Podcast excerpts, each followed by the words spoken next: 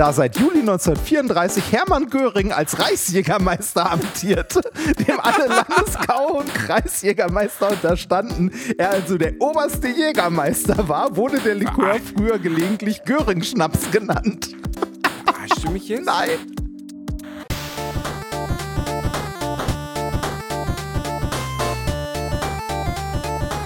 Ich lacke niemals unter meinem Niveau. Hallo, heute lernen wir, wie man das Wasser eines Aquariums ablässt. Dazu benutzt Jasmin ihren Mund und einen dicken Schlauch, der weit herunterhängt. Bevor Jasmin den Schlauch in den Mund nimmt, riecht sie kurz daran. In Schläuchen können sich sehr schnell Rückstände ansammeln. Riecht der Schlauch frisch, geht Jasmin in die Knie und fängt an, kräftig zu saugen.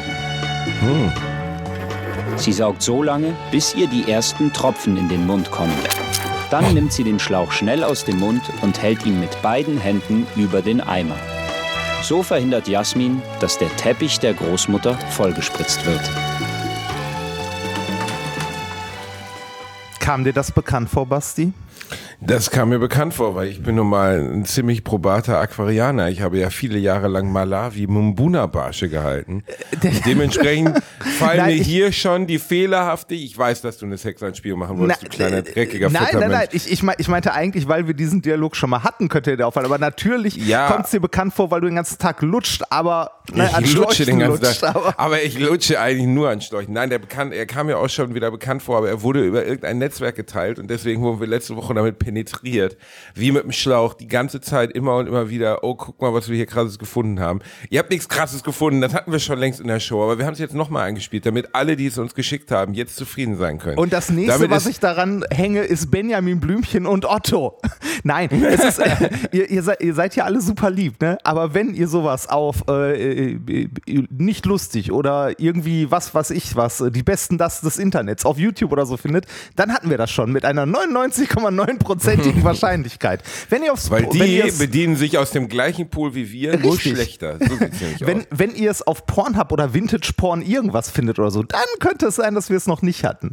Ähm, ne? Also, äh, hatten wir schon. Habe ich jetzt noch mal eingespielt. Bitte hört auf, mir das zu schicken. Bitte hört auf, mir das zu Nächste schicken. Woche kommt das noch 700 Mal. Was mich an diesem Spot am meisten wahnsinnig macht, ist, dass er nicht Jasmin sagt, sondern Jasmin.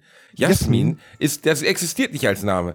Ich hasse das, wenn Leute Namen falsch aussprechen. Du sagst ja auch nicht Frederike, sondern du sagst Frederike. Du sagst nicht, du sagst nicht, ähm, Paul, du sagst nicht Pauline, sondern du sagst Pauline. Und du sagst auch nicht Jasmin, sondern du sagst Jasmin. So ist es richtig. Ja, aber es, also es, es, es gibt, ähm, es, ja, wäre ich vorsichtig, denn es gibt ja äh, Namen, die je nachdem, aus welcher Landessprache der entsprechende Mensch kommt, anders betont werden. Ne, sowas wie hier Jasmin ist im Englischen dann Jasmine. Ja, gut, aber der Sprecher kam eindeutig nicht aus dem Englischen, würde ich jetzt mal behaupten. das Ja, ist richtig ich in glaub- anderen glaub Sprachen. Aber ja gut, die sind eh kaputt, ne? Das ist ja Neutral, äh, die sind neutral. Ja, ja ich, äh, äh, warum? äh, Also es ist wirklich so, wenn man von der Schweiz redet. Ähm, also das ist jetzt klingt wie jetzt wie ein Stand-up-Skit, wenn ich das erzähle, aber ich bin wirklich mal in der Schweiz am Bahnhof von einem Penner auf Kohle angesprochen worden, der einen Hugo Boss Anzug trug. Der trug einen Hugo Boss.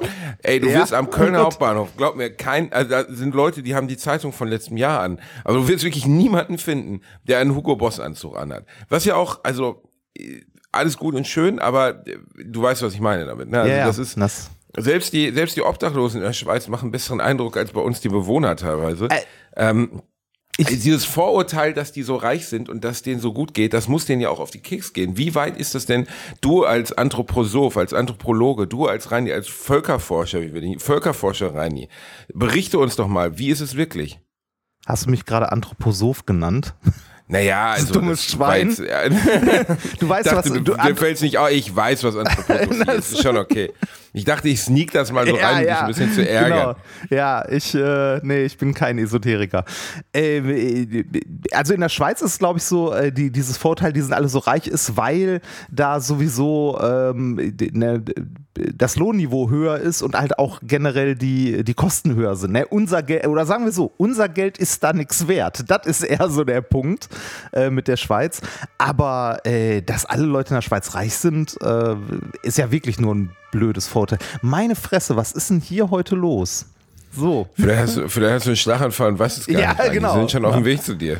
Ja. Nee, ähm, also ich war bisher relativ wenig in der Schweiz unterwegs, war immer sehr schön, aber ich kam mir immer sehr arm vor. Das lag aber, wie gesagt, nicht daran, dass alle dort so reich sind, sondern dass mein Geld nichts wert war. Ist wirklich ein bisschen so, ne? Also es ähm, äh, aber Und- die und- Schweizer, und wie ist wohl die Selbstempfindung der Schweizer, Reini? Wie ist die Selbstempfindung der Schweizer? Ah, ich glaube, die kämpfen teilweise sehr mit sich. Also ich glaube, es gibt auch nicht den Schweizer. Ähm, ich habe mich mal mit äh, einem äh, netten Schweizer... Den Jochen Schweizer gibt's, Event-Schweizer, ah, wie man ja auch nennt. oh, bitte. Ein super Typ, absoluter diese Spitzentyp. Ich billigen hab nur Gutes über ihn selbst gehört. unter deinem Niveau. Das, Nein, das stimmt nicht. Nichts ist unter meinem Niveau, Reini. Nee, ähm, also ich habe mich mal mit einem, mit einem Schweizer länger unterhalten und äh, auch ein bisschen über die Politik in der Schweiz und der war äh, eher teilweise doch politisch auch aktiv, aber auch sehr angenervt, weil äh, du kannst dir vorstellen, das ist, also die Schweiz ist ja nicht besonders groß, ne? trotzdem hast du ja so einen Verwaltungsapparat drumrum. Ähm, wer hat das Sagen in Kommunen, sagen wir mal, oder in, in, äh, in kleineren Ländern? Da ist es ja selten so, dass du, also natürlich hast du auch große Politik, aber es ist schon mehr wie ein Dorf, nur ein Dorf auf Landesebene. Und wer hat da das Sagen? Die Vereine. Und ähnlich, ähnlich ist es äh, wohl in der Schweiz. Wenn irgendwie der Bauernverband oder irgendwas ein Gesetz nicht will, dann kannst du es knicken. Das kriegst du nicht durch.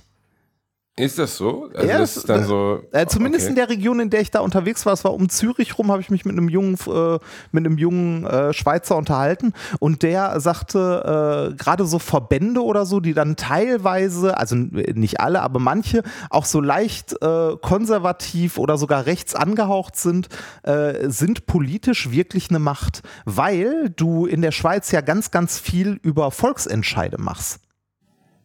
Das Genau, heißt, die Leute, give the people the power. ja, das, äh, das Power to the people, power to the Schweizers. Ja, das, äh, also du du hörst ja auch ähm, bei äh, in Deutschland häufiger bei äh, rechts angehauchten Parteien, dass sie mehr Demokratie wollen, mehr direkte Demokratie, ähm, dass mehr abgestimmt wird, mehr Volksentscheide. Das klingt häufig, äh, also das klingt im ersten Moment nach einer guten Idee, mehr Volksentscheide, ist es aber nicht wirklich, weil billiger Populismus ähm, mit einfachen Lösungen da natürlich es sehr leicht hat, eine große Masse zu beeinflussen. Das könnte natürlich der Grund sein, warum sie sich das wünschen, nicht? ja, das Also könnte genau. sein. Ja, ja, ja. Schaut mal, diese Volksgruppe, die ist verantwortlich für all unser Elend. Für all unser Elend. Ich musste letztens jemandem, der nicht aus Europa kommt, erklären, warum Hitler es eigentlich damals so auf die Juden abgesehen hat. Weil das ja am Ende deutsche Staatsbürger waren wie jeder andere. Mit einer anderen Religionszugehörigkeit. Ja. Sündenbock. Und ähm, genau, die Sündenbock-Theorie. Aber die genaue, also ich meine, es geht ja äh, äh, ne, bis in die Bibel geht es ja zurück. ja, dass die Juden Antisemitismus ist, äh, ist älter als das Dritte Reich, ne? Deutlich älter. Aber ich konnte trotzdem nicht so ganz begründen, wo es denn jetzt eigentlich angefangen hat. Das konnte ich nicht so Ah, richtig. also, Oder wo, wo Hitler genau angesetzt hat. Ich glaube, es war ja zum einen. Ich weiß, wir wechseln jetzt gerade von äh, Schweizer Einkommen zu Adolf Hitler, aber mein Gott, er hatte auch einiges miteinander zu tun in der Zeit. Jedenfalls die, äh, die, die, ähm, ich glaube, dass das bei äh, einer der Hauptansatzpunkte war ja die große wirtschaftliche Misere, die es gab und die Argumentation, den jüdischen Kaufmännern, die jüdische, weil die die jüdischstämmigen Familien oft im Finanz- und im sonstigen, ähm, sagen wir mal, ökonomischen Bereich unterwegs waren, ähm, dass es äh, dass denen noch gut geht, während es den anderen schlecht geht. Ich glaube, das war einer der, der Einhakpunkte, die sie hatten, oder? Ja, also das, äh, also dieses, äh, dieses Narrativ vom, äh, vom Juden, der halt Geld anhäuft und, ne, und reich ist und andere knechtet und für sich arbeiten lässt, ist, wie du schon richtig gesagt hast, ja ururalt. Und ähm, dass, äh, also die, dass dieses entstanden ist, lag unter anderem daran, dass ähm, äh, ich weiß gar nicht mehr, wie das war. Ich glaube, im ähm, zu Zeiten vom Alten Testament hat das schon angefangen. Also wirklich lange, lange her. Äh, es ging irgendwie darum, dass, äh, ich weiß gar nicht mehr, ich kriege das nicht mehr so richtig auf die Kette und will der, an dem Punkt auch nichts Falsches erzählen, dass ähm, äh, also die, dass Juden früher, ich glaube an bestimmten, also sowas wie Sabbat gibt es ja immer noch, dass sie dann nicht arbeiten, eurer Religi also ne, der Religion entsprechend, äh, aber dass sie ähm, im Grunde keinen anderen Job machen konnten als Geld verleihen und halt relativ früh ähm, in dem Bereich halt gearbeitet haben, sagen wir mal Geld verleihen, Zinsen genommen und äh, damit äh, ist ja heute noch so, ne, du machst Geld, wenn du Geld verleihst oder Geld machst und ne, jüdische Familien dann halt auch wohlhabend waren und dann hast du halt gerne mal äh, ne, den Feind, sagen wir mal. Ich kenne nur noch, also ich habe, glaube ich, ein Jahr Religionsunterricht gehabt in der Schule. Ich weiß gar nicht mehr genau, weil ich war ja nicht getauft und ich musste da irgendwie nicht teilnehmen oder so. Es gab dann aber auch keine richtige Alternative. Ich kenne ehrlich gesagt den genauen Herkunft nicht mehr. Jedenfalls habe ich das gehabt und da ähm, kam dann der Zöllner ich habe immer gedacht, er wäre Zacharias, aber, aber es war der Zöllner Zachäus, glaube ich. Zachäus? gar nicht Zacharias. Zachäus hieß er, glaube ich. Ich glaube nicht, dass er Zacharias hieß. Zacharias ist eine Pizzeria aus, äh, aus Griechenland. Genau, und, und der Zöllner, ich, ich äh, na, Zachäus. Rein, ich schlag das. Ja, Zachäus. Schlag es nach. Röllner, Zöllner Zachäus, genau. Und Zöllner Zachäus, äh, der hat ja dann immer, also uns wurde das so erklärt, hat immer fünf Mark in sein Säckchen getan oder fünf Taler und fünf Taler hat er, hat er an den Staat gegeben. Und hat sich so gesehen heimlich bereichert. Und ich weiß, ja. dass das, dass, dass der jüdischstämmig war und dass da schon, ich glaube, das ist aber nicht altes, sondern neues Testament, dass da schon zumindest in dieser Geschichte, weil er nun mal jüdischstämmig ist und sich bereichert, dass da schon Antisemitismus im weiten Sinne also enthalten ist. Zumindest ist das ja seine, seine Herkunft in der Geschichte. Ich bin mir jetzt relativ sicher, dass das die Nazis auch verwendet haben. Ja, ich weiß also, ehrlich gesagt gar nicht, inwieweit die überhaupt so auf so ähm, christliche christliche Motive eingegangen, Motive ist der falsche Begriff, aber christliche Geschichten eingegangen sind, weil die hat ja sehr viel, die haben ja so andere kultische, absurde Nummern, ne, mit Himmler, der dann irgendwie an an so an so germanisch. So Wikinger, das, wir, wir, germanische, germanische, das Germanenblut also, und den Also ich, ich, sag, ich sag's mal so, ne, ähm, äh, das, das Christentum und so fanden die, äh, also fanden die Nazis am Ende auch nicht so dolle, ne, war aber schon sehr verbreitet, also sehr in der Bevölkerung verbreitet und äh, die, ich sag mal so, ne, es gab viele Leute in der Kirche, die äh, ne, Menschen geholfen haben, gute Dinge getan haben und ne, gegen die Nazis gekämpft gekämpft haben im Untergrund oder auch offen, was dann leider häufig relativ kurz war. Ne? Es gab auch genug Geistliche, die irgendwie in den äh, Konzentrationslagern gelandet sind und so. Aber die große Organisation. Bonhoeffer habe ich letztens Aber die große Organisation Kirche, ah, die hätte was aufzuarbeiten, würde ich sagen. Nein, hör auf, unsere geliebte Kirche. Also wirklich, Reinhard, bitte. Was denn? Ich habe das, äh, ich hab das äh, möglichst... So wertfrei äh, formuliert, ja. wie es möglich war, ja. Ja, also das, was ich darüber weiß, ist nur, dass der Nazi-Papst, der Nazi-Papst damals deutlich mehr hätte machen können, als er getan hat. Formulieren wir es mal so offen, wie es nur irgendwie geht. Ja. Oder? Ja, das kann man ja, sagen, oder? Ja, ja, das, äh, also äh, Nazi-Papst klingt halt nur so herrlich nach, äh, nach Bildzeitung, weißt du? Nee, KZ-Hexe, Nazi-Papst. Ein Na Nazi-Papst klingt nach Wolfenstein 3D. Das in diesem Level am Ende finish is a Nazi-Papst. Ja. Wolfenstein, hast du Wolfenstein 3D mal gespielt, rein? Das ganz, ganz alte. Also das Komischerweise hat das irgendwie keiner gespielt, den Doch, ich kenne. Alle haben hab mit Doom gespielt. angefangen. Nein, ich habe das gespielt. Aber ich habe Doom vorher gespielt. Oder so rum. Also ja, ich ja. habe das dann auch irgendwann mal ausprobiert, aber ähm, ich erinnere mich nicht mehr wirklich an, an, an Wolfenstein 3D. So, das war ja dann noch mehr basic als äh, es war im Grunde das erste das erste äh, der erste Shooter der so eine dreidimensionale Welt aufgebaut hat ne genau bei Doom hat glaube ich das Scrolling irgendwie besser gemacht und ähm, Doom und war einfach hat, neuer also es oder? war war ja aber nicht nur neuer also es war auf jeden Fall viel viel flüssiger und ich glaube sie haben ich weiß nicht, ob es sowas wie, wie Rundungen oder so schon gab. Also äh, zumindest, aber bei Wolfenstein 3D, das war wie ein Lego-Stein gebaut. Tür, Raum viereckig, nächste Tür, Raum viereckig. Ja, ja, war ja, sehr ja, gleichförmig. Da, äh, mit blauen Wänden, wenn ich mich recht erinnere, also oder graue Aber bei Wände. uns auf dem Schulhof wurde immer darüber diskutiert, da kann man Hitler umbringen. So, ja. Wow. Ja. Das war wirklich was, was, was nur in Anführungszeichen eine Rolle spielt. Man kann man Hitler umbringen bei Wolfenstein 3D. Das, äh, das hatte ja auch den, den äh, ne, der, dadurch, dass bei äh, der ursprünglichen Version von Wolfenstein halt tatsächlich Hakenkreuze und ähnliches verwendet werden, als äh, Spiel äh, den Hauch des Verbotenen, ne? Ich finde übrigens das Zensieren von Hakenkreuzen, außer sie werden positiviert dargestellt, völlig albern. Ja, ja, finde ich auch. Also äh, gerade so in Computerspielen, aber ich verstehe trotzdem, dass man es tut, weil die Grenze halt fließend ist. Ne? Also äh, es ist schwer, da eine Grenze zu ziehen. Du kannst einfach sagen, komm, ne, verfassungsfeindliche Symbole, äh, Hakenkreuz, SS-Ruhen, sonst was, ne, einfach generell verboten, weil äh, das macht es dann relativ einfach. Dann kannst du nämlich sagen, nee, aber ist nicht. Filmen ist doch auch, aber das, das ist ja auch wieder seltsam. Also in Filmen, du könntest ja jetzt unmöglich den stimmt, Untergang drehen Filmen- und da hängt kein Hakenkreuz. In Filmen ist es dann wieder in Ordnung. Stimmt, da habe ich Wäre ja auch albern. Also es wäre ja. total albern, den Untergang oder Schindlers Liste oder so zu drehen, kein Hakenkreuz zu zeigen. Oder von mir aus auch Indiana Jones 3, wo er Hitler noch persönlich trifft und was ins Buch geschrieben kriegt. Was für eine cheesy Szene, wenn man Ja, mal drüber nachdenkt. ja, aber witzig. Also, aber aber stimmt, aus irgendeinem stimmt Grund da habe ich, da hab ich nie drüber nachgedacht, äh, dass das bei, bei Filmen halt nicht der Fall ist.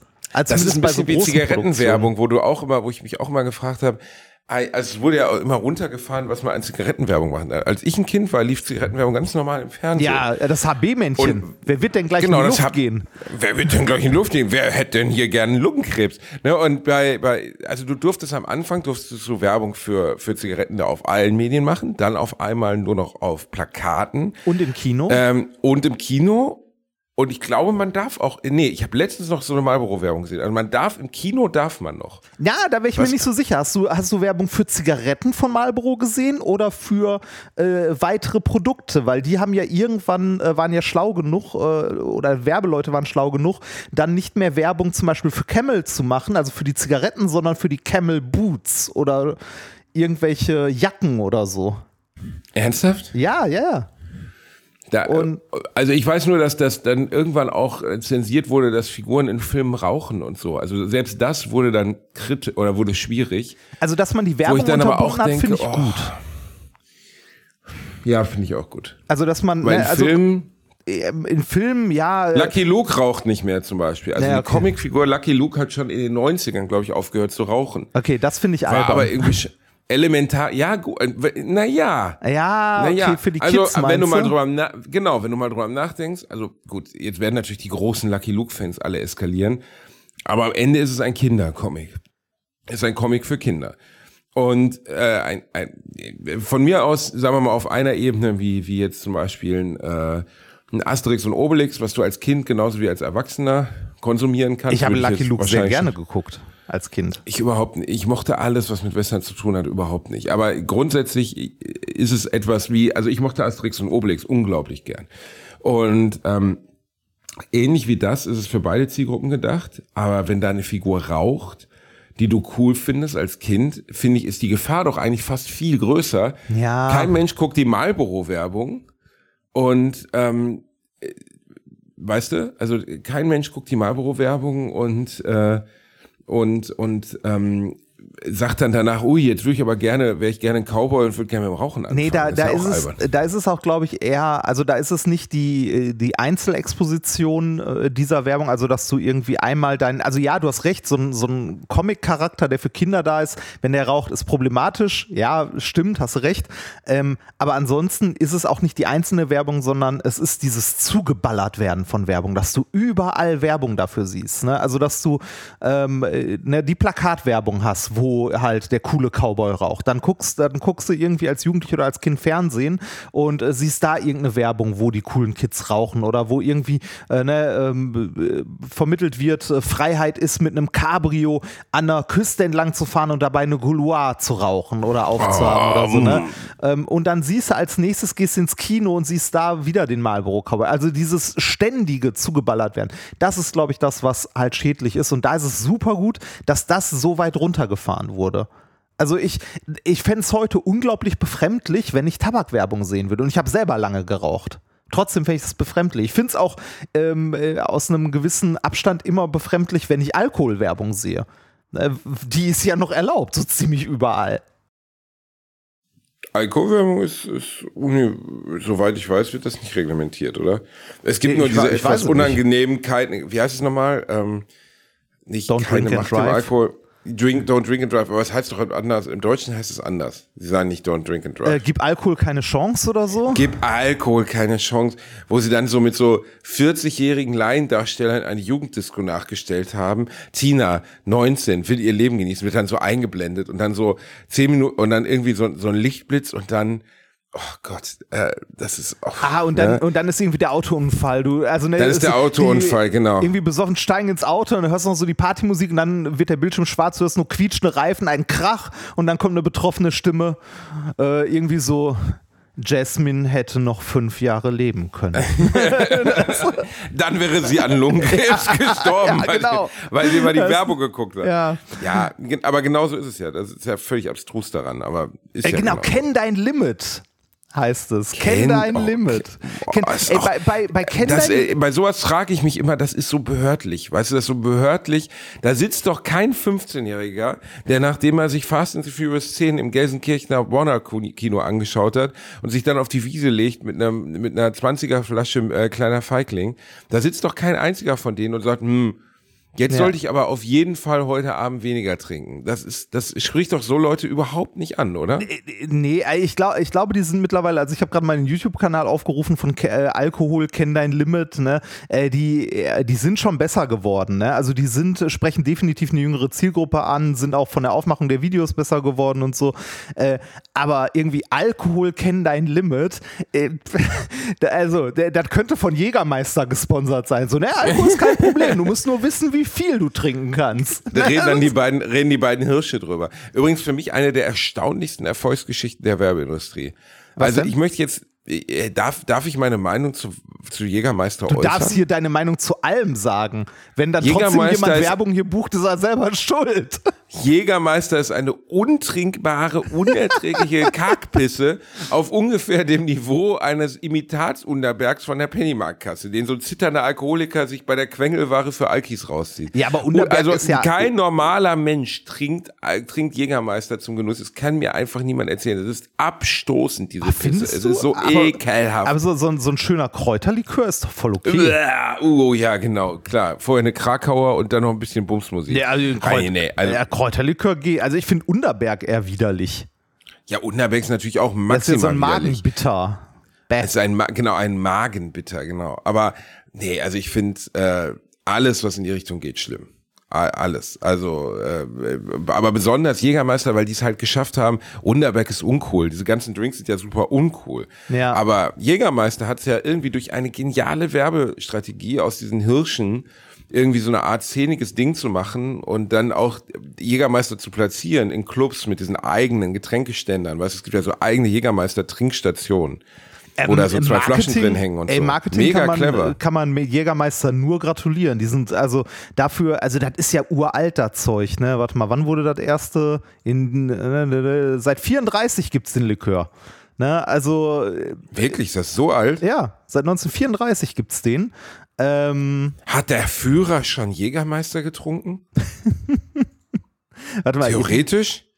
Wenn er in der Führerblähung hatte, hat er dann gesessen und gesagt, ah, Josef, Trink mir mal einen Jägermeister! Ich, ich, ich, ich lese mal kurz, ich, zitiere mal ganz kurz die Wikipedia, weil äh, du, bist nicht, du bist nicht so weit weg. Der Begriff Jägermeister existiert als Berufsbezeichnung schon mehrere Jahrhunderte. Er wurde mit dem ja nee, Reichsjagdgesetz von 1934 in Deutschland neu eingeführt und bezeichnet Forst- und Jagdaufsichtsbeamte. Als 1935 der Likör auf den Markt kam, klang der Name bereits vertraut. Kurt Mast, der Erfinder des Jägermeister Kräuterlikörs, war selbst begeisterter Jäger. Auch deshalb lag die Namensgebung nahe, da seit Juli 1934 Hermann Göring als Reichsjägermeister amtierte, dem alle Landesgau- und Kreisjägermeister unterstanden. Er also der oberste Jägermeister war, wurde der Likör früher gelegentlich Göring-Schnaps genannt. Verarschst du mich jetzt? Nein.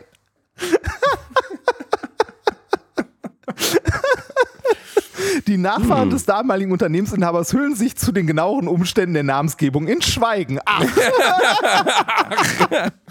Könnte nicht ganz so sympathisch rüberkommen, ne? Der Göring, schnapp. Geh mal. Der, mm, der, leckere Göring. Hör mal, Schatz, ich hätte, ich habe ein leichtes Drücken in der Magengegend. Wie wäre es jetzt mit einem leckeren Göring-Schnaps? Mmh. Hm, Okay. Und danach noch ein kleines KZ-Wächterbrötchen. Was Boah. ist das denn für Ernsthaft? Das ist die Namensgebung von Jägermeister? Ja, das, da kommt Hermann Göring war der Nein, Jägermeister. äh, Ja, also ja, äh, schon. Also äh, hat halt in die politische Zeit gepasst, das Zeug mal, Jägermeister. wie, lust, zu- wie lustig wäre eine Jägermeister-Werbung, wo die beiden Hirsche sich unterhalten und dann daneben auch angebracht so ein Kopf von Hermann Göring, wie er immer sagt, gib mir mal Jägermeister. Also man, man muss ja, man muss, be bevor wir verklagt werden, die haben das nicht nach Göring benannt, das Zeug, sondern im Volksmund wurde der Schnaps Göring-Schnaps genannt. So, Der Volksmund, ne? Also, natürlich nur das- der Volksmund. Aber, es, also, äh, aber trotzdem nochmal Chapeau an Jägermeister, die haben es echt gut hinbekommen, äh, diese Marke neu zu erfinden.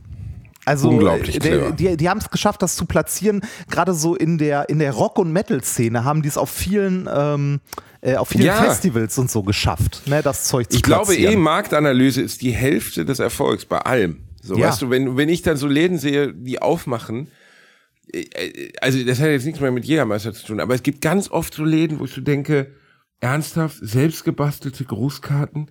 Oh mein Gott.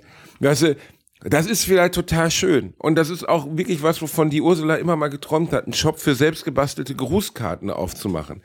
Aber das ist einfach nicht tragfähig. Also dafür gibt es einfach keine Zielgruppe für selbstgebastelte Großkarten. Das muss man halt sagen. Ja, Weißt du? also se selbstgebastelte Grußkarten ist, äh, hätte ich jetzt gesagt, ist so ein, ist so ein Business, äh, was irgendwie, was du mit 15 ähm, oder so, also was, was irgendwie jemand mit 15 macht, um sich ein Taschengeld nebenbei zu verdienen. Oder so. Ne? Da, das sind selbstgebastelte Grußkarten, hätte ich jetzt Gab es gesagt. bei mir um die Ecke mal in Dortmund, da ich, bin ich hingezogen, dann um die Ecke gab es einen Laden für selbstgebastelte Grußkarten. Und da habe ich auch gedacht, das waren so nette Leute, die da drin waren. Ich habe da auch mal eine Grußkarte gekauft für, glaube ich, 18 Euro oder so. Ja. Ähm, und da habe ich gedacht, ja gut, am Ende ist es halt. Gab es das einen ist dann Jägermeister halt, dazu? Da gab's einen Jägermeister. Ich habe ihn immer noch Göring-Schnaps genannt. Nein, aber es gab, aber das ist jetzt nicht das einzige Business, was ich sinnlos finde. Es gibt einfach oft Business, wo ich mich so frage, Warum? Also, äh, warum sollte man das jetzt, also warum sollte ich daraus jetzt einen Laden machen? So, Ja, weißt du, also. äh, also äh, gibt es ja, es gibt mehrere, wo man denkt so, ey, das Ding fährt doch, äh, das ist quasi als an die Wand gefahren geboren wurden. Äh, aber es gibt, es gibt genauso auch Businesses, äh, wo du denkst so, das kann doch nicht sein, dass die damit Geld verdienen. Äh, und das sind Millionenunternehmen, so Hidden Champions oder so. Ne, mit, mit so, so Kleinigkeiten, die halt wirklich irgendwie Scheiße produzieren und du denkst so, damit kann man Geld machen und so, ja, damit Also kann ich man Beispiel mit- Multimilliardär werden. Ja, ich glaube, so mit so Klamotten hier, der Dübelmensch, wie heißt der nochmal? Fischer. Ähm, Fischer, Fischer zum Beispiel. ja, oder, aber, hat sich doof ja, aber auch. Schrauben, Schraubenwirt. Schraubenwirt. da habe ich hab noch mal einen ich- Bericht drüber gesehen, wie er durch seine Galerie läuft mit seinen einfach mal ganz entspannten Milliarden, äh, irgendwie, der mit seinen doofen Schrauben verdient hat. Und denkst immer so, ich check gar nicht, warum das jetzt, also warum jetzt dieser Schraubenfabrikant erfolgreicher als andere Ja, weil, Schraubenfabrikanten äh, war. äh, also bei, bei, bei Würth ist es so, weil der, äh, der hatte eine sehr gute Idee. Erstens hat er eine besondere Art von Schrauben gemacht, die halt, äh, äh, ich glaube, für, für Zimmerleute oder so ganz am Anfang sehr gut geeignet waren, die sich halt gut ins Holz gebohrt haben. Also ein qualitativ hochwertiges, gutes Produkt und ähm, ganz am Anfang, also mittlerweile ist es glaube ich nicht mehr so, aber zumindest am Anfang nur an Gewerbekunden verkauft hat, nicht an Privatkunden. Und ähm, damit äh, machst du zwei Dinge. Erstens, ähm, du machst den Namen unter Profis, hast größere Abnahmemengen, musst dich nicht mit so Kleinstbestellungen oder so irgendwie rumschlagen. Ähm, und das Produkt bekommt dadurch automatisch einen, also einen Wert. Also, ne, so die Dinger sind nur für Profis. Die können nur Profis kaufen und des, deshalb sind die, also vom Empfinden schon mehr wert als irgendwas, was du in jedem Supermarkt kaufen kannst. Na, das Ah, ist clever, ne? Profi-Equipment. Ja, es ist clever. Ist auf jeden Fall clever. Ja, du musst halt immer gucken, dass es Sachen, zum Beispiel habe ich jetzt gehört, Tupperware ist insolvent. Ne? ah, ja. Aber, äh, Vielleicht nicht final insolvent oder so, aber auf jeden Fall ähm, ist, läuft es nicht mehr in Ja. der Art und Weise, wie es mal gelaufen ist. Tupperware, das Pyramidensystem der Elke. Ein bisschen. hey, du kannst richtig viel Geld damit machen. Du musst nur mir diese Tupperware abnehmen. Und dann so eine, weißt du, so, die Verkäuferin hat schon so Einspritzspuren äh, äh, äh, Spuren am Arm. So. Ja, ey, komm, bitte nimm das. Da kann man Pfannkuchen drin aufbewahren. Ich brauche einen Schuss, komm, gib's mir. Nein, ich habe hab darüber gelesen, ähm, die ah, wie hieß die Frau, die Tupperware gegründet hat? Die hat so einen richtig uramerikanischen Namen rein. Ich habe gerade keinen Rechner zu Hand. Kannst du bitte einmal googeln? Äh, ja, Gründerin ich von Tupperware. mal. Wirklich so Candice McSweeney oder so. Also so völlig absurd. Äh, das Unternehmen wurde, okay, das Unternehmen wurde aber von ihrem Mann, glaube ich, gegründet. Earl Silas Tupper. Äh, da, da, da, da. Ich glaube, sie, war- ich glaube, die Frau von ihm war diejenige, die auf die Idee gekommen ist, diese Partys zu machen und so. Genau, genau, also den, genau. den genau. Vertriebsweg. Aber wie hieß, wie hieß die äh, Frau nochmal? mal, Die hatte so richtig Amerika. Äh, Tupperware-Gründerin. Alte Männer googeln. Ähm, ne, hier steht immer noch, äh, dass ein Typ das erfunden hat. Sohn eines Farmers. Earl Silas Brownie Tupper. Weiss. Brownie, Brownie hieß sie. Okay. Brownie Weiss, genau. Und ähm, aber das war halt eine andere Zeit. Ne? Und äh, dann denkst du so, ja gut, aber es gibt einen Grund, warum dieses Produkt nicht weiter in der Art und Weise funktioniert hat, weil in Zeiten der Nachahmbarkeit ist sowas wie Tupperware halt einfach, weißt du, jeder China-Shop bietet das halt an. Für einen, Bruch, Bruchteil des Preises, auch nicht in schlechterer Qualität im Zweifelsfall. Nee, und- aber, aber das hat sich halt auch Jahrzehnte gehalten, das Zeug, ne? Und das hatte auch diesen, äh, diesen Nimbus, des, das kannst du nicht im Laden kaufen. Ne, das ist. Damals äh, war, aber ich glaube, es war auch klug, halt die, die Hausfrauen, also erstens klar, es ist irgendwie voll das Schneeballsystem, so, ne? Ja, du kannst es. jetzt hier Also, da- unterschreiben, verhökerst das dann an deine Freundin. Das ist aber der- damals gab's halt auch noch dieses, äh, zwei Fragen hat eine Frau, was ziehe ich heute an, Ja. was koche ich meinem Mann, so. Da war diese, das, meine Oma war exakt so. Ja. Die hat sich wirklich Gedanken darüber gemacht, wie sie irgendwie, äh, Zwetschgen im Winter einmachen kann. So. Meine das war Mutter eine hat das Frage, mit der sie sich ernsthaft auseinandergesetzt Ja. hat, so. Da würdest du ja keine junge Berlinerin mit einem Spliff-Tattoo unterm Auge finden, die sagt, wie mache ich denn dieses Jahr meine Stretchkin ein? Das hat sich ja einfach sehr Ja, verändert. Aber, aber, aber nicht nur das, sondern auch, äh, wie du schon sagtest, diese äh, die Globalisierung hat Tupperware, glaube ich, auch äh, gut zugesetzt, dass du halt ähm, Sachen in der Art, also wie Tupperware halt in jedem in jedem China-Schrottladen kaufen kannst, wenn du so möchtest, in einer nicht zwingend schlechteren Qualität. Ne, ähm, und äh, diese, also dieses Schneeballsystem, äh, jetzt werden wir von Tupperware auch noch verklagt, äh, dieses Schneeballsystem, Dieses mutmaßliche, von uns nur angenommene, aber nicht bewiesene und wahrscheinlich auch unwahrscheinliche System. Also sagen, sagen wir mal so, äh, Tupperware ist äh, das Network-Marketing der 50er. Ne? Das ist so, ähm, äh, es ist ja wirklich so, ne? Du, ähm, die Leute fangen an, irgendwie ähm, Händler oder Händlerin zu werden und verkaufen das dann erstmal an die Freundinnen und Freunde ne? und Familie. Und, aber der Markt ist irgendwann gesättigt und dann hört es irgendwann auf. Ne? Also äh, meine Schwester hat auch mal Tupperware verkauft äh, irgendwann. Äh, und äh, da, das lief, also das läuft am Anfang dann immer ganz gut, aber irgendwann ist dann der Markt gesättigt und dann ist halt vorbei. Da fehlt halt so diese, diese Langzeitkundschaft. Das geht halt nicht. Genauso ähm, wie äh, es gibt auch noch andere Leute, also andere Sachen, die diesen, ich nenne es nicht Schneeballsystem, ich sage lieber den Fachbegriff äh, Direktvertrieb nutzen, ähm, so, äh, für so Reinigungsmittel und so Provin oder wie das heißt. Ähm, das ist, also es ist immer nur ein kleiner Prozentsatz von Menschen, die am Ende davon wirklich leben, weil sie halt ihr Netzwerk weit genug auswerfen. Und äh, der größte Teil der Leute äh, verdient damit einfach nichts.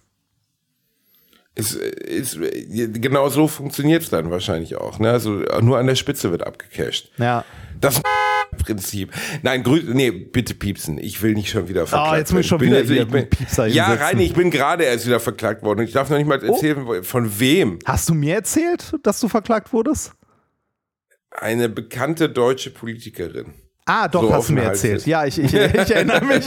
Ich erinnere mich. Ja, War teuer? ist- Wissen wir noch nicht. Finden wir Ja, noch raus. gucken. Werden wir mal schauen. Müssen wir mal. Alles ist möglich. Alles Ja. ist möglich. Alles ist Ja. möglich. Ja, gut. Für alles nur Missverständnis. Ja, ich meine es ja gar nicht ja, so. Ja, ja. Ist alles von der Kunst, von der Kunstfreiheit Freiheit gedeckt. gedeckt, genau. äh, apropos Kunst. Ich war ähm, in den äh, letzten Wochen ein bisschen unterwegs und war in einem Escape Room, der sehr kunstvoll gestaltet war. Äh, nein, ein wirklich äh, ein äh, hervorragender Escape Room. Ähm, da hatte ich dir an deinem Geburtstag ja schon von erzählt, aber nur ein bisschen. Äh, du bist nicht so der Fan von Escape Rooms, oder? Äh, ich bin ein Fan von Escape Rooms, aber von coolen Escape Rooms. Und ich war letztens in Bielefeld in einem Escape Room, dem wohl erfolgreichsten oder zumindest äh, gesetztesten Escape Room von Bielefeld. Ja, wenn ich jetzt sage, was das Thema war, dann kann man ja sofort rausfinden, was es für ein Escape ja, ich, Room war. Ist doch egal. Ja. Ich wüsste gerne, welcher das war. Weil ich ihn mir gerne angucken äh, wollen würde, um zu gucken, ob er wirklich, also ob du dumm bist oder ob der wirklich Oh, schwierig das wäre geil, Reini. Wir schicken dich dahin. Okay, das Geheimnis des Uhrmachers. Das Geheimnis des Uhrmachers Bielefeld. direkt am, an der Bibliothek, also an der Bibliothek Bielefeld. Aus meiner Sicht unlösbar. Absolut unlösbar. Nicht eins der Rätsel hat einen logischen, äh, logischen Bezug. Nicht eins der Rätsel ist nachvollziehbar. Es ist ein einziges ödes Gesuche. Ganz am Ende muss man noch ein Schachspiel an der Decke spielen mit 64 verschiedenfarbigen ähm, Fliesen, die aber jetzt nicht mal unicolor sind, so weiße, blau, grün, sonst was, sondern auch noch so Muster, so orientalische Muster haben, die alle gleich aussehen. Dann ist nirgendwo eingezeichnet, wie, also da war, ich habe das eine Stunde lang gespielt. Ich glaube, wir sind ungefähr bis zur Hälfte gekommen. Es hat mal so gar keinen Spaß gemacht. Ähm, ich war echt angepisst, muss ich wirklich sagen. Es hat mir wirklich.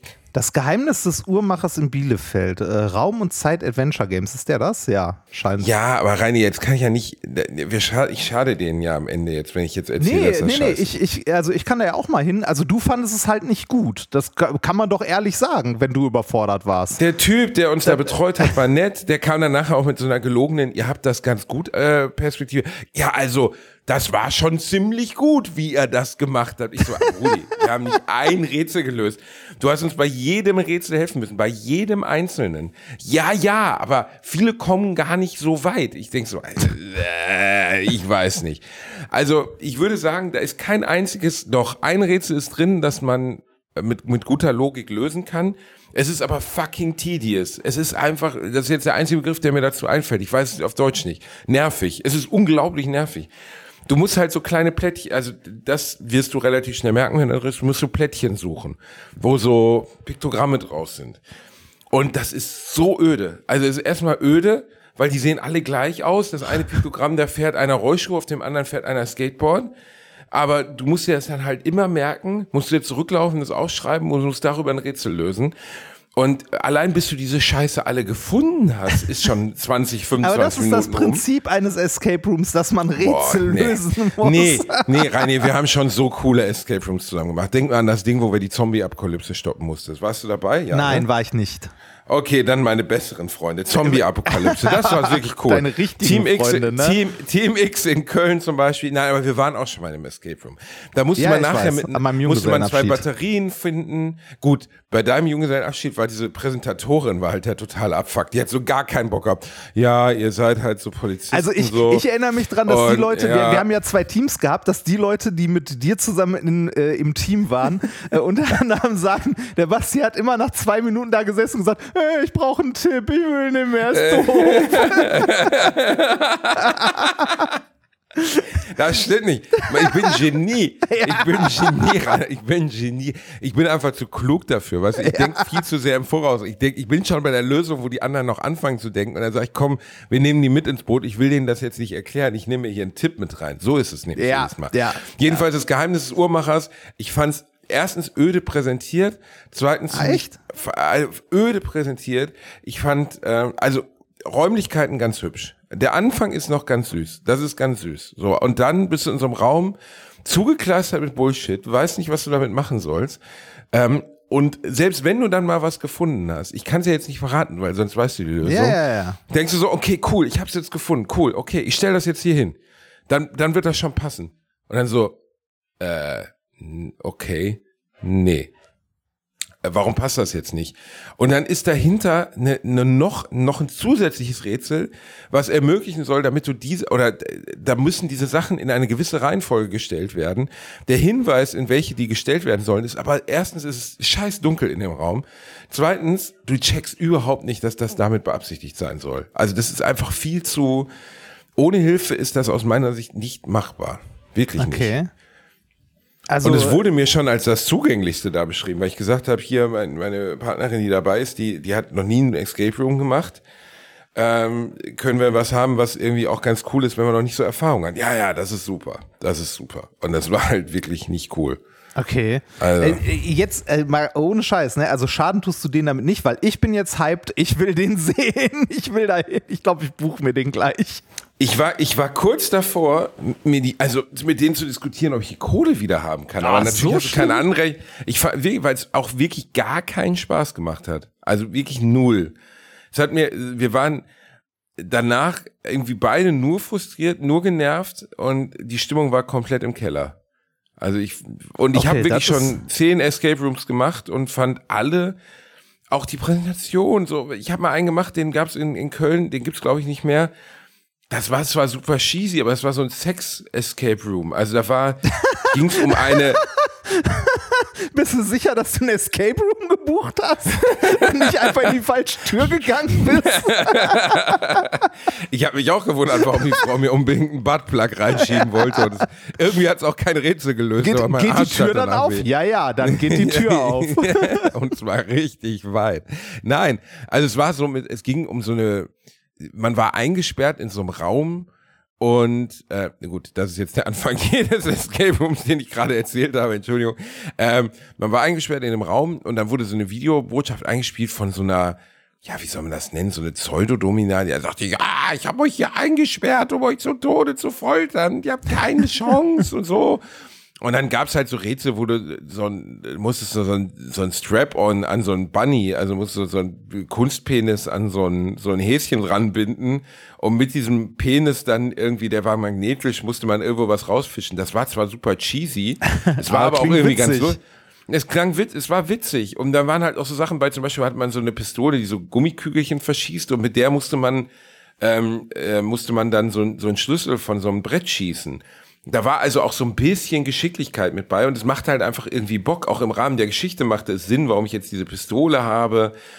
Und weißt du, bei dem anderen, man hat auch nichts Geiles gefunden. Es war nichts Cooles, wo du sagst, oh cool, jetzt habe ich was Cooles, sondern du hast irgendwie das sieben, das, was man ihnen okay lassen muss, was besser war als da bei deinem Junggesellenabschied, das weiß ich nämlich noch, bei deinem Junggesellenabschied war es ein Zahlenrätsel nach dem anderen. Ja, das waren finde ich auch- gefühlt 37 Zahlenschlösser, die man lösen Ja, das wo du dann finde ich auch denkst, ätzend. so Leute, also, also, solche, das sind die, die ganz klassischen Escape Rooms, wenn man so nennen möchte, äh, wo halt ein Zahlenrätsel nach dem anderen kommt, finde ich auch super nervig. Also das, das Doofe an Zahlenrätseln ist auch immer, du brauchst irgendwie einen dreistelligen oder vierstelligen Code, du findest ja irgendwelche Zahlen, du kannst irgendetwas in dem Raum immer zählen oder so und dann fangen alle an, wild, äh, also wild rumzuspekulieren. Irgendwas ah, zählst du vielleicht, vielleicht muss man alle Kerzen zählen und dann die Anzahl der Cola-Dosen auf dem Boden davon abziehen und durch fünf teilen. Also irgendwie, ne, also da kann halt alles sein. Also Zahlenrätsel finde ich auch mal blöd in solchen Räumen. bei dem Raum gab es nur ein Zahlenschloss oder zwei. Aber jetzt kommt das Beste, dann hatten wir die richtige Lösung, kriegen das Zahlenschloss aber nicht auf, weil man das, weil man dieses Scharnier von diesem Zahlenschloss erst hochdrücken muss und dann runter, damit man es lösen kann. Das haben es dann noch mal fünf Minuten gedauert und da meinte er so, ja, das ist, ähm, das ist bei, da habe ich ihm dann auch gesagt, Alter, ihr, dann schreibt an das Zahlenschloss dran, wie man das öffnet. Also, woher soll ich denn auf die Idee kommen, dass ich das erst hochziehen muss? Ja, das ist bei so ganz vielen Zahnschlössern so. Ich sag, ja gut, entschuldige, ich bin kein Trickdieb. Ich habe in meinem Privatleben exakt null was mit Zahlenschlössern zu tun. Ich hänge nichts zu mit Zahlenschlössern. Also, das fand ich, weiß ich nicht. Also, und das Absurde ist, was ich am absurdesten an dem Laden finde, die haben keinen Eingang. Die haben so eine mit, mit Folie beklebte Glaswand außen.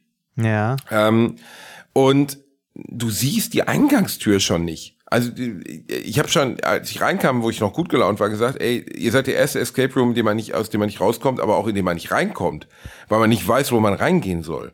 So, ne? Und nee, also, nee, nee, nee. Hat mir überhaupt nicht gefallen, hat irgendwie 120 Euro gekostet, glaube ich, für zwei Personen, 60 pro Nase, für eine Stunde keinen Spaß Ja, gehabt. ich, ich glaube, ich glaub, das Erlebnis in so einem Escape Room hängt zum einen von dem Escape Room an sich ab. Ne? Also, wie du schon richtig gesagt hast, so Zahlenrätsel ist einfach nur zum Kotzen, wenn es halt etliche sind. Dann hängt es äh, ein bisschen auch davon ab, also so Glückssache, ob du irgendwie in so eine Art Spielfluss kommst oder ob du dir an einem Rätsel die Zähne ausbeißt. Äh, das kann dann richtig kacke werden, wenn du irgendwie an einem verzweifelst und keine Ahnung mehr hast, wie es weitergehen soll. Äh, da kommen wir zu, äh, zu Punkt Nummer drei. Du brauchst einen vernünftigen Game Master. Da hängt sehr viel dran. Also einen guten, also einen motivierten Mensch, der diesen Raum irgendwie leitet und dich begleitet. Da hängt, glaube ich, ganz, ganz viel von der Erfahrung des Escape Rooms dran. Weil ein guter Game Master, der sieht, also der, du wirst ja die ganze Zeit im Grunde beobachtet, der sieht, wenn sich die Gruppe die Zähne ausbeißt und gibt dann einfach mal einen kleinen Tipp oder so. Ne? Auch das fand ich hakelig. Normalerweise hast du da immer einen Bildschirm hängen. Da hängt ein Bildschirm und da werden dann Infos drauf gespielt. Bei dem Escape Room hast du dein eigenes Handy, wo die Ah, Nachrichten mit Verzögerung kommen, weil der, weil, weil die, weil der Kontakt nicht ordentlich funktioniert oder so. Dann kriegst du das nicht entsperrt. Oh, es war, Also, also, also, also ich werde mir mal angucken. Ähm, vielleicht äh, sehe ich den ja anders. Also wie gesagt, ich finde das immer so ein persönliches Ding. Ähm, ich war jetzt am, äh, am letzten Wochenende war es, glaube ich, in einem Escape Room im Alma Park in Gelsenkirchen. Äh, ich glaube, der hieß Draculas Erbe oder so. Ähm, hieß der Draculas Erbe? Ich weiß es gerade. Das er doch, das Erbe Draculas. Und ich fand den sehr gut. Natürlich, ähm, ne, dem hat man sein Alter hier und da auch schon ein bisschen angesehen. Aber in den Summe. Dracula. Mhm. Dracula hat man sein Alter angesehen. Ne, nein, dem, dem, äh, dem Escape Room, ne? Der wurde halt schon bespielt und so. Aber der war, äh, prinzipiell fand ich den super, weil der nur ein Zahlenrätsel hatte. Ein einziges. Und ansonsten alles so mechanische Sachen waren, dass du irgendwo was einsetzen musstest, dann ging was auf. Du musstest irgendwo was zeitgleich drücken oder so im Team, dann gingen Sachen auf. Ähm, Wie es häufig in so Escape Rooms ist, du warst nicht nur in einem Raum, sondern bist so durch verschiedene Türen in andere Räume noch gekommen.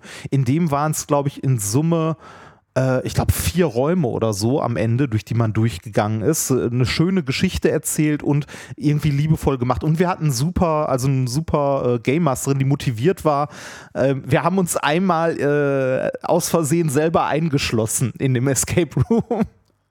Ihr habt euch selber, ihr wart doch schon eingeschlossen. Ja, ja, aber da drin ist nochmal ein Abschnitt mit einer, mit einer kleinen Tür und äh, wir haben äh, die nicht ordentlich aufgemacht und die ist hinter uns zugefallen und wir waren eingesperrt. Da musste Okay, einmal, geil. da musste einmal kurz, äh, einmal kurz äh, der Game Master kommen und die Tür wieder aufmachen, damit wir nicht, äh, also weil wir uns halt selber eingesperrt haben. Sie meinte so, ist nicht schlimm, passiert häufig. Da Also was ich, was ich, äh, was ich empfehlen kann, war wirklich was, die besten, die ich bisher hatte, war in Köln. Team X hat mir super gut gefallen. Magische Bibliothek und so. Liebevoll gemacht, nette Rätsel, äh, gute Betreuung. Am Ende irgendwie kriegst du noch ein Foto oder so. Das war echt so, das war wie so eine, also bei uns war das jetzt wie so ein One-Night-Stand, wo man nicht gekommen ist. Dann kam der so rein und sagt, hm, ja, war super toll. Ja, cool, dann äh, tschüss. Und dann gehst du so und denkst so, wow, okay, jetzt habe ich hier einfach mal echt, finde ich, ich finde es dann auch echt teuer, muss ich sagen. Vielleicht, Ja. klar, ich habe noch nie ein Escape Room zu zweit gemacht, aber ich finde 120 Euro für eine Ja. Stunde Unterhaltung, ey, das kostet das Phantasialand, Reinhard, ne? aber Den eigentlich, eigentlich machst du es ja mit mehr als zwei Leuten, ne? Also du zumindest Gut, häufiger. aber du kannst ja mit so vielen Leuten Ja, ja, machen, klar, du willst. kannst mit so Ja, vielen Leuten, wie du willst. Der, der Preis Ich ändert dachte, sich wäre ja ein, nicht, ne? lustiges, wäre ein lustiges Ereignis, würde mal Bock machen, so das mal zu machen, aber ich weiß nicht, wenn ich die gewesen, ich würde auch als Escape Room, wenn ich merke, der Kunde hat keinen Spaß gehabt, würde ich irgendwas machen. Irgendwas Ja. es wieder gut zu machen. Vielleicht- Vielleicht ich entweder einen Gutschein, würde ich einen Gutschein fürs nächste Mal geben für einen halben Preis. Wäre natürlich, ist die Wahrscheinlichkeit eher gering, dass jemand sagt, ich komme mal wieder, wenn es mir überhaupt keinen Spaß gemacht hat. Oder Ja. ich gebe wirklich was zurück, ich gebe einen 20 zurück und sage, ey, komm hier für einen Kaffee wieder, ne, weil ihr habt irgendwie, hat jetzt nicht so gut funktioniert bei euch. Weil die Wahrscheinlichkeit, dass der Betreffende, dem es keinen Bock gemacht hat, das anderen erzählt und die nicht mehr hingehen, ist so hoch. Gut, ich erzähle jetzt gerade 100.000 Menschen, dass man sich das nicht geben Ja, sollte. aber an, andererseits, andererseits bin ich jetzt getriggert, es mir mal anzugucken, ob es wirklich so scheiße ist. Wahrscheinlich. Also äh, guck's dir an. Ähm, Es gibt, also wie, wie man so schön sagt, es gibt ja ich so kann gut über die Betreuung Werbung. negativ sagen, die waren total nett. Ja. Äh, wirklich war, auch wenn ich es gut gefunden hätte, wir hätten irgendwas wiedergekriegt oder irgendwie Wiedergutmachung. Aber die Rätsel und das Spiel an sich, super scheiße. Also Ah. überhaupt nicht meins. Vielleicht war es auch ein schlechter Mut, vielleicht war es auch irgendwie eine schlechte Situation. Aber im Rückblick würde ich sagen, nee, also war nicht meins. Ja, das, das ist dann schade. Ähm, also äh, ich würde auch jedem empfehlen, grundsätzlich, wenn man mal Escape Rooms gemacht hat, wenn man einen gemacht hat und gemerkt hat, so, nee, war doof, ist nicht meins, mach noch mal einen anderen. Weil die Qualitätsunterschiede oder die Erfahrungen, wie man die erfährt, können so unglaublich unterschiedlich sein. Weil äh, ich hatte auch schon, also ich habe jetzt in meinem Leben, ich muss gerade überlegen, ich glaube, ich habe so sieben, sieben oder acht Escape Rooms gemacht. Und da waren welche bei, wo ich richtig begeistert war, wo ich gesagt habe, so, da hat richtig Spaß gemacht, war super und irgendwie spannend. Und andere, wo ich gesagt habe, boah, das war ätzend. Ich hatte eigentlich nach einer Viertelstunde schon keinen Bock mehr. Weil, äh, Echt? Das hattest du auch? ja, ja, das, das hatte ich auch. Das, äh, ich weiß gar nicht mehr, wo der war. Das war so ein äh, Escape Room. Da ging es um Weihnachten. Das war irgendwie die Weihnachtsgeschichte. Man ist am Nordpol äh, beim Weihnachtsmann und muss irgendwie Weihnachten retten oder so. Den fand ich richtig beschissen. Der ganze, also der, äh, der ganze Escape Room bestand am Ende irgendwie aus gefühlt 20 Zahlenrätseln, also 20 äh, Schlösser mit dreier Zahlenkombinationen, die du irgendwie lösen musstest. Man äh, hat gemerkt, dass das so ein Lizenzding war. Also der war nicht irgendwie selbst erdacht oder sonst was, sondern eingekauft aus den USA. Du musstest nämlich an, äh, an einer Stelle zum Beispiel, um Rätsel zu lösen, äh, klingelte das Telefon. Du musstest ans Telefon gehen, was ja prinzipiell eine witzige Sache ist. Ne? Mhm. Und am Telefon hast du dann einmal das Lied von äh, Rudolph the Red-Nosed Reindeer gehört. Okay. Ähm, und wie du weißt, äh, oder wie du vielleicht nicht weißt, in dem Lied von Rudolph the Red-Nosed Reindeer äh, werden ja alle äh, Rentiere aufgezählt des Weihnachtsmann. Oh Gott, keine ne? Ahnung. Ich kenne echt gesagt. Irgendwie There's Dasher and bla bla and bla bla. Ne? Also, äh, und du musstest für das Rätsel, um das zu lösen, die Rentiere in die richtige Reihenfolge entsprechend des Liedes bringen. Du hast das Lied am Telefon aber nur ein einziges Mal gehört und Gott, oh konntest Gott, es auch Gott. nicht wiederholen oder so. Das heißt, wenn du das Lied nicht kanntest, ähm, hattest du keine Chance, das Rätsel zu lösen. Weil von einmal hören, die kommen halt so schnell hintereinander, diese acht oder neun Namen, äh, dass du äh, auf gar keinen Fall in der Lage bist, äh, nicht mal, also selbst wenn du Zettel und Stift in der Hand hättest, könntest du die so schnell gar nicht mitschreiben. Du musst das. In dem Lied Escape Room, von dem ich gerade sprachte, ist etwas ähnliches. Da geht es auch um ein Lied und da hatten wir nur Glück, dass die Betreffende, die dabei war, das äh, kannte das Lied. Also die, wie es, wie es gespielt wird. Sonst ah. wäre es auch nicht lösbar gewesen. Also. Ja. Ganz dämlich. Also, und das ist so, weiß ich nicht, irgendwie ist doch schade, wenn man ich habe mich da voll drauf gefreut und dann war ich einfach nur frustriert. Ja, ich glaube, der also der deshalb sage ich ja, es hängt sehr sehr schnell und viel äh, am Game Master, wie viel also wie engagiert der dabei ist oder sie. Ähm, wenn du halt irgendwie nicht weiterkommst, äh, diesen, diesen Frust möglichst schnell abzubauen. Weil es ist halt frustrierend, wenn du da, wenn du weißt, okay, ich habe eine Stunde Zeit und äh, du eine Viertelstunde nicht weiterkommst, dann ist es halt irgendwie, also ja, da kann man sagen, so ja, Ehrgeiz, ich will es alleine schaffen, aber vielleicht willst du es nicht. Ja, aber du hast ja auch, und du hast plus, du hast diesen Zeitdruck im Nacken. Du hast halt bezahlt für eine Stunde. Ja. Und genau das, was passiert ist, dass einer reinkommt und mir erzählt, wie toll ich war, obwohl wir alle wissen, dass es scheiße war und wir das Spiel noch nicht mal zu Ende gebracht haben dafür habe ich dann Geld bezahlt, so, weißt du, du denkst ah. so, klar, die müssen das ja, die könnte ich ja nicht so lange drin lassen, wie du nur willst, das ist ja Quatsch. Nein, natürlich aber nicht, aber, aber irgendwie mega unbefriedigend. Wie, wie gesagt, guter Game Master, also das, äh, vielleicht sollten sie am Anfang fragen, wollt ihr Hilfe, wenn ihr nicht weiterkommt oder nicht, weil, also ich habe auch schon Leute gehört, die es halt kacke fanden, dass es, äh, also in dem Escape Room, wo ich kam, äh, wo, wo ich war, war das so, dass nach äh, einer gewissen Zeit einfach ähm, von der Story her, also die, das ist so hörspielmäßig so ein bisschen gemacht. Du, äh, du sitzt am Anfang da, er, erfährst eine Story, die halt über Lautsprecher abgespielt wird, ein, äh, ein Detektiv beauftragt dich und so.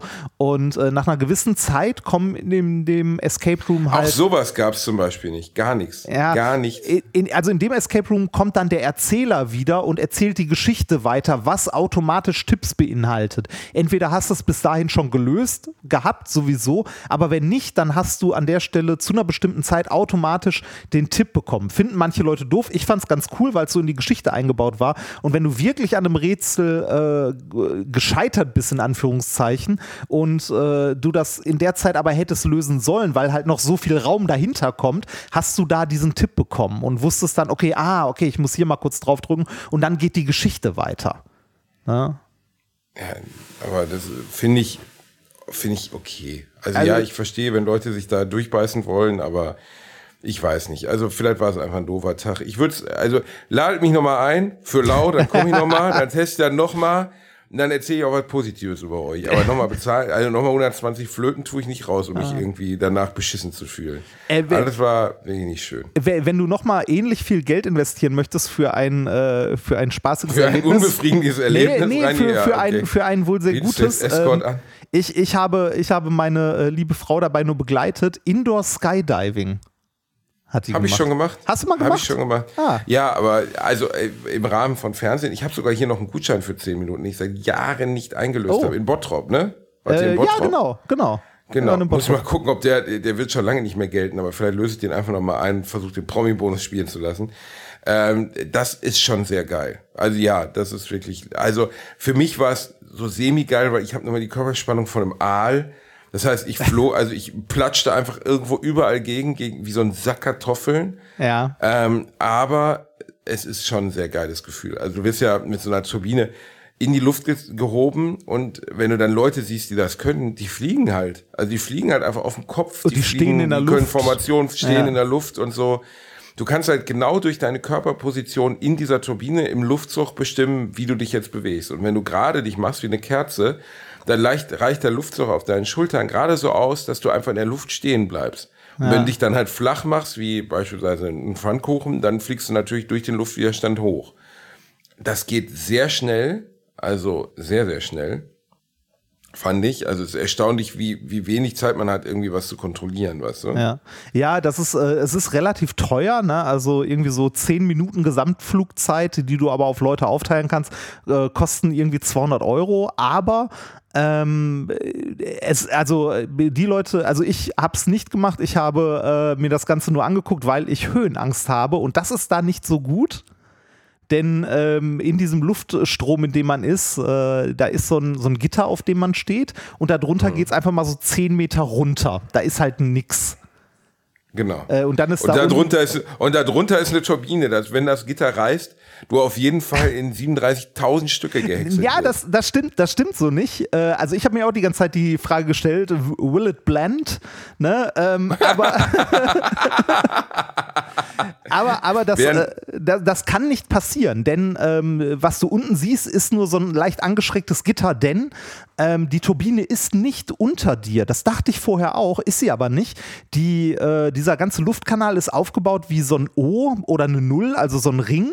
Und die Turbine ist an der anderen Seite des Rings und pustet nach unten.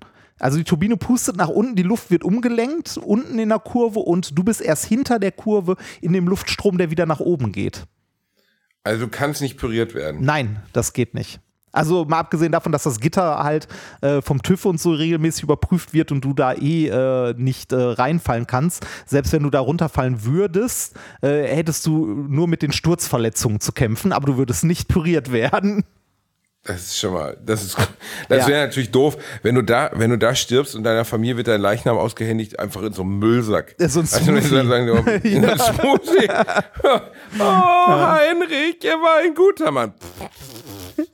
Habe ich irgendwo, ich weiß gar nicht, wo das war. Ich glaube, ich weiß nicht genau, wo ich das war, aber mein Schwiegervater hat ja bei ThyssenKrupp gearbeitet Ja. und hat erzählt, er hat mal mitbekommen. ah, das hast du mal erzählt, den- dass jemand in den Hochofen gefallen ist. Ne? in den Also Hochofen den gefallen ist. Konverter, ja. Und das ist wirklich, und da ist wirklich, wirklich genau das. Es ist wirklich nichts. Ja. Dein Leben endet einfach mit so einem Furz. Es ist nicht wie bei, bei Terminator 2, weißt du, dass Das- dann die ich- Hand mit so einem Daumen Ja, runterfährt ich, oder so. ich, ich ist glaube, das, so, ich glaub, das Wort, warst du mal in einem Stahlwerk? Ich war mal in einem. nee, nee, ich war nie in einem Also ich, ich, ich war mal mit einer äh, privaten Führung sogar in einem Stahlwerk und zwar in, äh, in Duisburg, weil einer unserer äh, Minkorrekteure da eine, also da gearbeitet hat und äh, auch Leute durchs äh, Werk führen durfte und so. Und der hat uns mal eingeladen und da haben wir zu zweit eine private Führung, also Nikolas und ich, durch das Stahlwerk bekommen.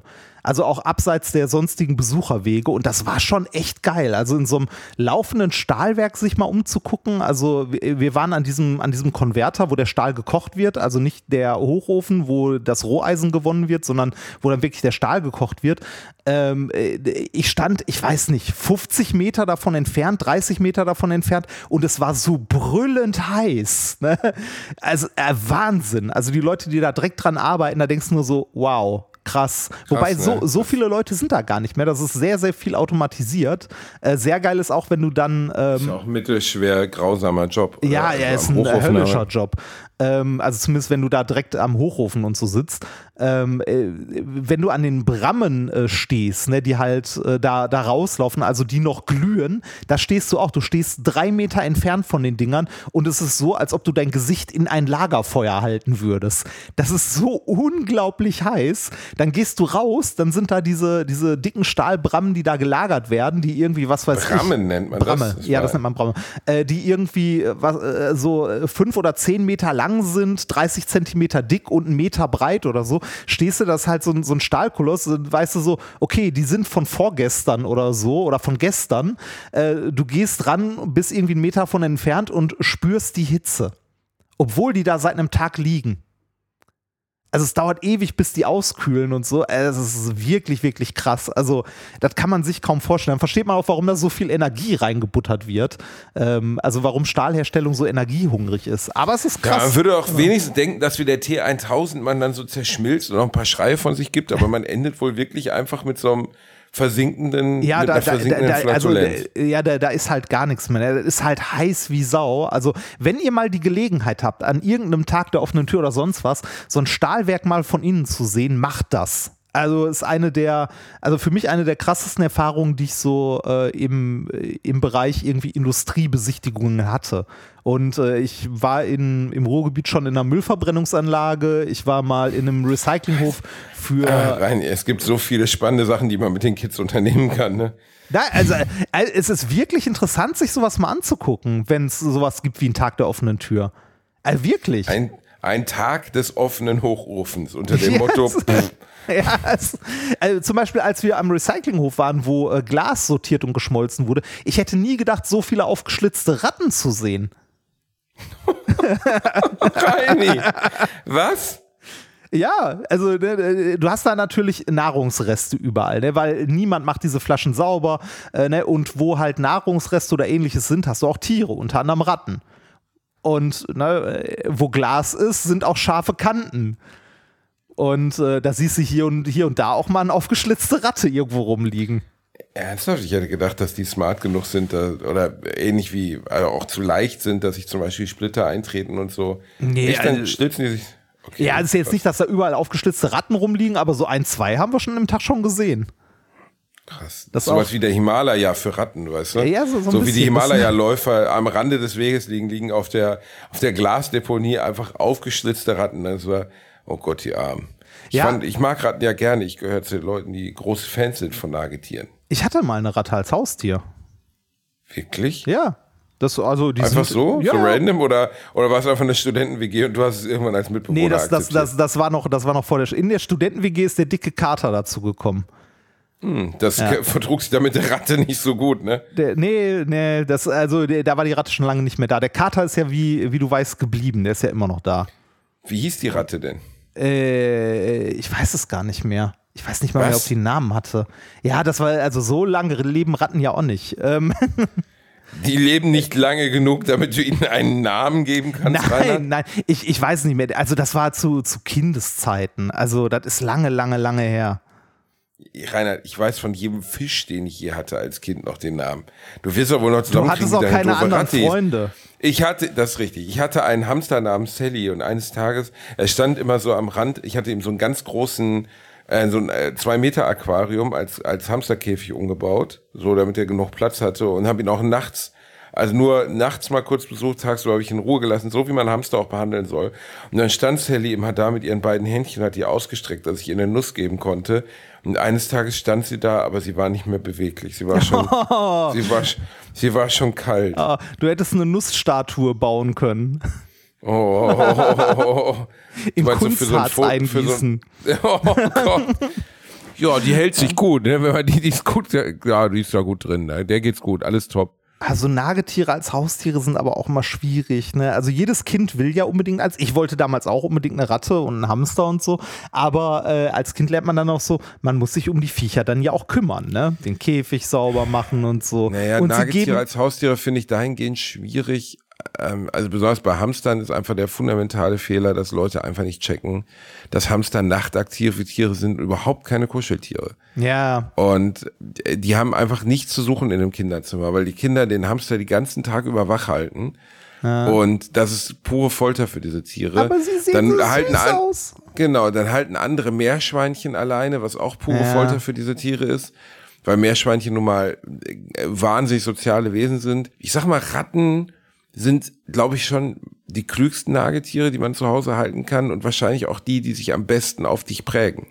Ja. Ähm, also die du wirklich theoretisch als ähnlich wie ein Hund halten kannst. Bei Ratten ist nur das Problem, dass die Lebenszeit so kurz ist, ja. dass du da ja. eigentlich. Und die mit sehr hoher Wahrscheinlichkeit an Krebs sterben. warum eigentlich? Weil die, warum? Äh, Also warum kommt, kommt wahrscheinlich auf die, auf die Linie an, die irgendwie die gezüchtet wurde, welche Art von Ratte du hast, aber äh, was ich mitbekommen habe, zumindest damals auch in meinem Freundeskreis bei Leuten, die Ratten irgendwie als Haustiere hatten oder so, die sind fast immer am Ende an irgendeinem Tumor gestorben. Ist, ist denn eigentlich die Kürze der Lebenszeit ein Hinweis auf die Geschwindigkeit der Zellteilung? Nein, oder? Äh, Also, dass die keine Ahnung, nee, ich glaube nicht. Also äh, weiß ich nicht. Ich habe keine Ahnung. Also da äh, bin ich raus. Ich weiß, dass äh, die, ich glaube, die Telomere oder so, also die, äh, ähm, ich glaube, das sind die Enden der Chromosomen oder so, äh, dass die was mit dem Alter zu tun haben. Aber Wird man äh, irgendwann unendlich alt werden können, Reini? Wird man unsterblich? Wird die Menschheit unsterblich werden? also sagen wir so, wenn Werden wir Dieter, Dieter Bohlen hat es ja schon erreicht, wenn man seinen Insta-Stories folgen kann, so gesehen. Also wenn, wenn, wenn die Menschen, also wenn Menschen äh, unglaublich alt werden können, dann haben wir es der Wissenschaft zu verdanken. Ich glaube, dass Menschen immer älter werden. Ich meine, man äh, schaue sich mal die, dieses Erfolg, äh, also diesen Erfolg der Wissenschaft an, ne, gibt es seit irgendwie, was weiß ich, grob 200 Jahren, dass wir ernsthaft systematisch äh, Wissen gewinnen und ähm, die Lebensspanne von Menschen ist seitdem enorm gewachsen. Ja, also ich meine, die Lebenserwartung heute ist irgendwo bei Mitte 80 oder so. Die wird in 100 Jahren wahrscheinlich so bei Mitte 90 sein. Und, Wahrscheinlich schon, ne? und weitergehen. Ne? Also weil wir immer mehr verstehen, wie Altern funktioniert. Nun ja, apropos Altern. Wir werden nicht älter. Ich muss gleich weg. Deshalb müssen wir langsam mal zum Ende kommen. Zum Abschied noch ein Lied, Reini? Ein Lied, ein Lied? Ach, ich bin schon wieder unvorbereitet. Äh, warte mal. Reini, das fordert einfach deine Spontanität ein. Heute ich ist Geburtstag. Wobei gestern war Geburtstag. Mir hat Nee, niemand vorgestern. gratuliert zu meinem Vorgestern. Geburtstag. Warum hat mir. Was? Die Leute haben dir auf Instagram äh, gratuliert. Aber ich du, war, ich, du hättest ja jetzt am Anfang des Podcasts jetzt ja mal ein bisschen was singen. Sing zum ich, Abschied. war an deinem, jetzt. ich war an deinem fucking Geburtstag bei dir und hab dir gratuliert. Ich habe die lange Reise nach Köln auf mich genommen und ich habe Geschenke mitgebracht. Bitte. Im Gegensatz zu den das- anderen Gästen, was Ja, nebenbei richtig. auch aufgefallen ist. Ich- ich- ich Keiner das- mehr hat mir was geschenkt. Ich möchte das zu würdigen wissen. Und was schenkt man jemandem, der alles hat oder sich alles kaufen kann? Ein PlayStation 5 Controller? Ja, das auch. Aber was noch? Ähm, was hast du mir noch geschenkt? Die Armbanduhr, die du gerade hoffentlich trägst. Natürlich meine Hey Arnold Armbanduhr, von der ich immer geträumt habe. Wenn ich die, Wow. wenn ich die, wenn ich die morgen bei Schlag den Star nicht im Fernsehen sehe, bin ich persönlich beleidigt.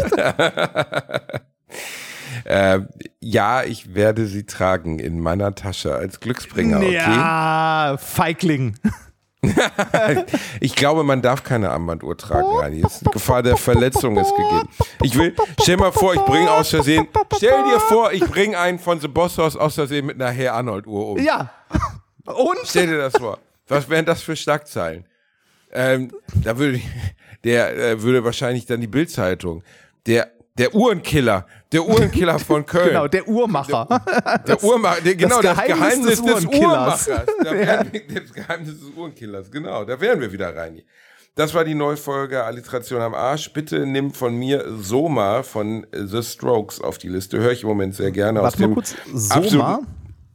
Absoluten Hammeralbum Is This It? Das erste Album der Strokes war noch eine einzige Ansammlung von Superhits, nachdem sie sich dann etwas in die Belanglosigkeit verloren haben. Soma von Äh, Soma The hat er so, glaube ich, nicht gefunden. Wie schreibt sich das? S-O-M-A. Okay, So wie warte mal. Super-Oma, aber abgekürzt. Soma? Äh, Soma, The es gibt eine. Künstlerin, die so heißt. Der Song heißt Soma von The Strokes, Reini. Okay, warte mal, The Strokes. Da haben wir ihn. Soma. Äh, den packe ich sehr gerne drauf. Warte mal kurz. Äh, da. Ähm, und dann äh, suche ich mir aus. Ähm, warte mal, ich nehme. Was könnte ich denn nehmen? Ähm, Little Help von The Boss Hoss. Oh, Scheiße. Ich habe hab keine Ahnung, ich habe es noch nie gehört. Ich weiß nicht, was es ist. Ich wollte aus Prinzip einfach nur was vom Boss Hoss nehmen. Danke, Rani. Dein Support Bitte. Ja. bedeutet mir die Welt. Ja. Das, äh, das aktuelle Album heißt übrigens, oder Playlist oder so, nee, Playlist, hier Künstlerin-Empfehlung heißt Electric Horseman. Könnte auch ein Porno So. sein. So heißt auch das neue Album meiner lieben Freunde. Ah. Und ähm, ich freue mich schon darauf, gegen sie anzutreten. Sind nebenbei wirklich sympathische Burschen, kann man nichts sagen. Wirklich, also kann nichts Negatives sagen. Natürlich werde ich morgen behaupten, dass es absolute Oberhusos sind und sie keine Chance gegen uns haben. Natürlich. Allerdings halte ich unsere Chancen für eher gering, weil die sind echt krass durchtrainiert. Ich habe mich ein bisschen erschrocken, als ich die gesehen habe. Ich habe gedacht, das wären so alte Säcke, aber nein, die sind leider, sind die fitter als ich und der Kosa. Aber wir werden das hinkriegen. Ja, das, äh, es, es ist ja, ne, also man, man muss ja nicht durchtrainiert, also durchtrainiert heißt ja nicht gewinnen. Man äh, sehe sich äh, Stefan Raab an, der auch äh, bei äh, Schlag den Raab äh, super oft gewonnen hat, wo man auch gedacht hätte, äh, dass äh, die durchtrainierten ähm, äh, ja, Herausforderer das locker machen würden. Man muss dabei sagen, du musst nicht gut in irgendwas sein, du musst in allem halbwegs gut sein. Dann gewinnst du. Richtig, von allem muss bisschen was allem irgendwie können. gut sein.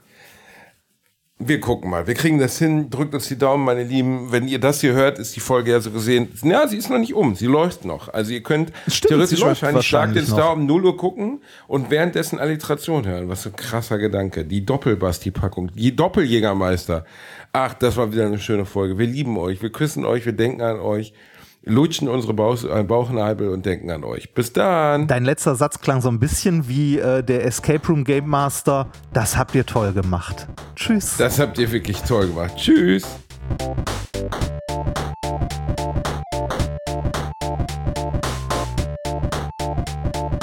Ich habe gelacht, aber unter meinem Niveau.